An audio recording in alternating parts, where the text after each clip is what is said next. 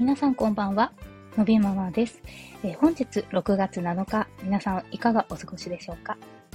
えー、昨日初めてね、こちら放送をさせていただいたんですけれども、ね、終わってからね、もう一回自分で聞き直してみたんですけど、なんかもうものすごい早口だったなと思ってちょっと反省してまして、で、ちょっと言い訳になるんですけれど、あのー、私ものすごいせっかちなので、いつもね、こういう音声メディア、を聞くときは、まあ、1.5とか1.75倍速ぐらいで聞いてるんですよね。なので、もう、そのぐらいの速さが私の中でこう、デフォルトになっているから、あの、録音してすぐ聞いたときは、もう、なんとも、まあ、とりあえずね、速さはまあいいかなって思ったんですけれど、その後ね、アップしてからいつものように1.5倍速で聞いたら、なんかもうすごいまくし立ててるおばさんみたいだなって思って、もう大反省 しまして、ちょっとね、お聞き苦しくてすみませんでしたっていう感じなんですけど、あのちょっと今日はなのでね、ちょっと落ち着いてもう少しゆっくり話すことを課題にやっていこうと思っていますので、あの、どうぞ温かい目で見守っていただけたらと思います。はい。えー、今日のテーマなんですけれども、えー、今日のテーマ、ダウン症児の発達が遅いのは、神様の決済が滞留しているせいに違いない。ということでね、えー、これ別にあの、ファンタジーとか、なんか、そういう、なんていうの？そういう話をしてるんじくて、あのね、ただの笑い話なので、あの、そんな本気にしないで聞いてもらいたいんですけど、あの、先日ね、ある方とのやりとりがね、ちょっと面白かったのでね、そんな話をしてみようかなと思っています。え、これは、ことの始まりは、まあ、インスタグラムで、えー、とあるね、リール動画をちょっと拝見したんですよね。で、それが、なんか子育てインフルエンサーの、え、木下ゆうきさんという方、なんか有名な方だと思うので、ご存知の方もね、多いと思うんですが、ね、育児に関するね、こう投稿を多くされてるんですけれども、なんかもうとてもね、視点が面白くてね、描写がすごい面白い投稿がたくさんあるんですよ。で、その中にね、もう本当になんかすごいなと思って 私が気に入っちゃったのが、えー、タイトルがね、えー、もしも意識高い赤ちゃんがいたらという動画。ね、これ、全部でね、4種類、パート1から4まであるんだけれども、まあ内容は、その、木下さんがね、あの、意識が高い赤ちゃんに扮して、まあ意識が高そうなイメージですよ。ね、MacBook を広げてね、スマホでこう誰かに電話をしているっていう内容なんですね。で、もうどうやらその、えー、お電話の相手はね、仕事仲間らしい。えー、まあつまり赤ちゃんなので、赤ちゃんの仲間ですね。にね、電話をしていると。でね、例えばこういう風に聞くわけですよ。ねちょっとね、聞きたいんだけどさ、と。えー、OS のバージョン教えてくれる？って言って。え ?OS? おむつのサイズって言うんですよ。ね？だから OS で、あのー、Windows がどうとかではなくてね、OS はまあおむつのサイズを赤ちゃんだから、ね？うん、あの、Windows はどうでもいいでしょ？だから おむつのサイズのことね、聞くと。ね、だから、あの、まあ、赤ちゃんのその日々やってることをね、仕事に課して、こう、わからないことを仲間に聞くっシリーズなんだけど、すごいなと思って。で、えっと、例えばそれ以外もね、ずりばいの使用者が見つからないんだけど、とか、はいはい、ローンチしたとかね、そんな調子で続いていくんですよ。で、これすごい面白かったので、私のね、お気に入りのそのおむつはパート2だったんですけど、で、それの、あの、リンクね、貼っときますんで、よかったら後で見てみてください。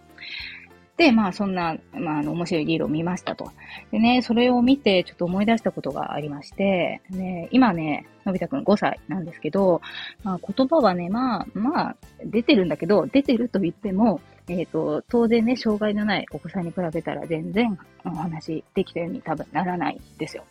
でね、あの、で、今いつだったか忘れてしまったんだけれども、えっ、ー、と、のびパパがね、あの、のび太、あのさ、本当はもう喋れるんじゃないの？と。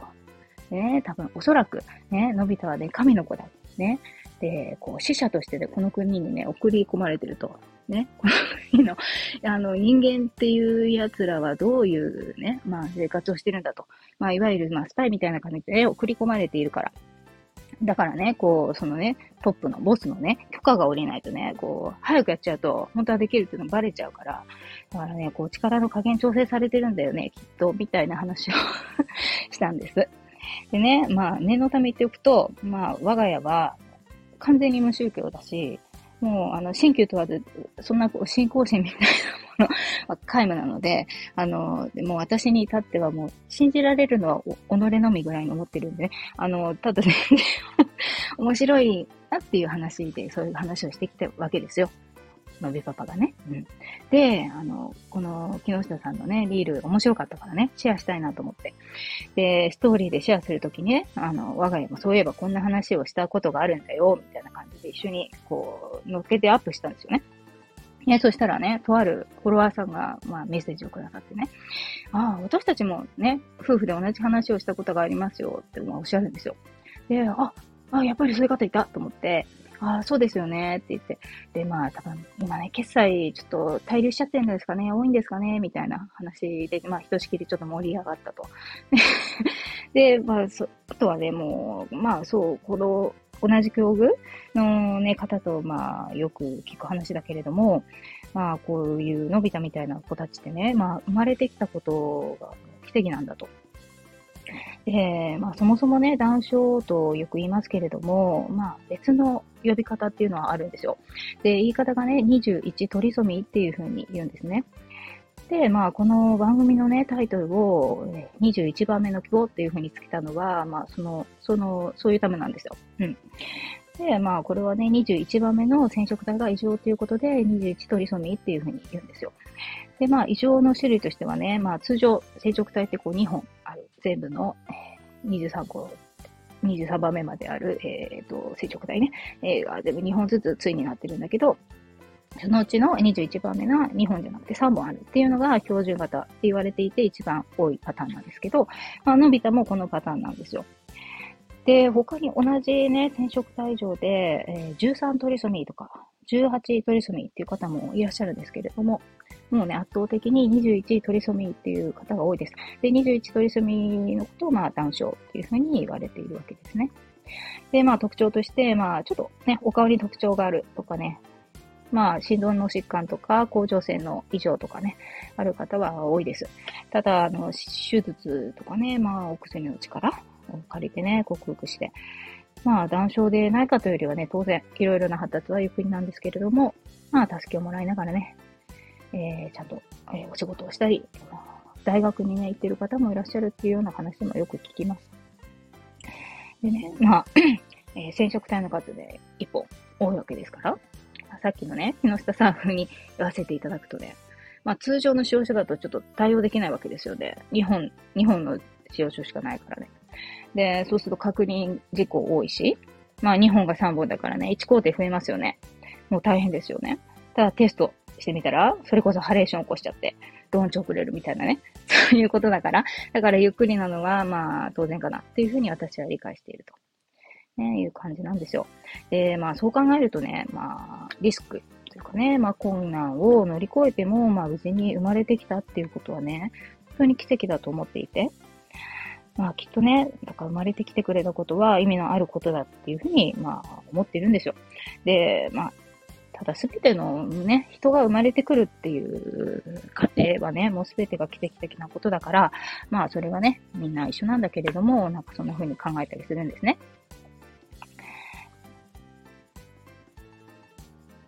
あ、ごめんなさい。で、そういうふうに考えていて、で、まあ私に関してもね、えー、のび太が生まれてからね、えー、私自身、もうすごいたくさんのいい変化があったなと思っているから、まあ本当にね、今でも毎日ね、教えてもらうことばかりだなというふうに思ってます。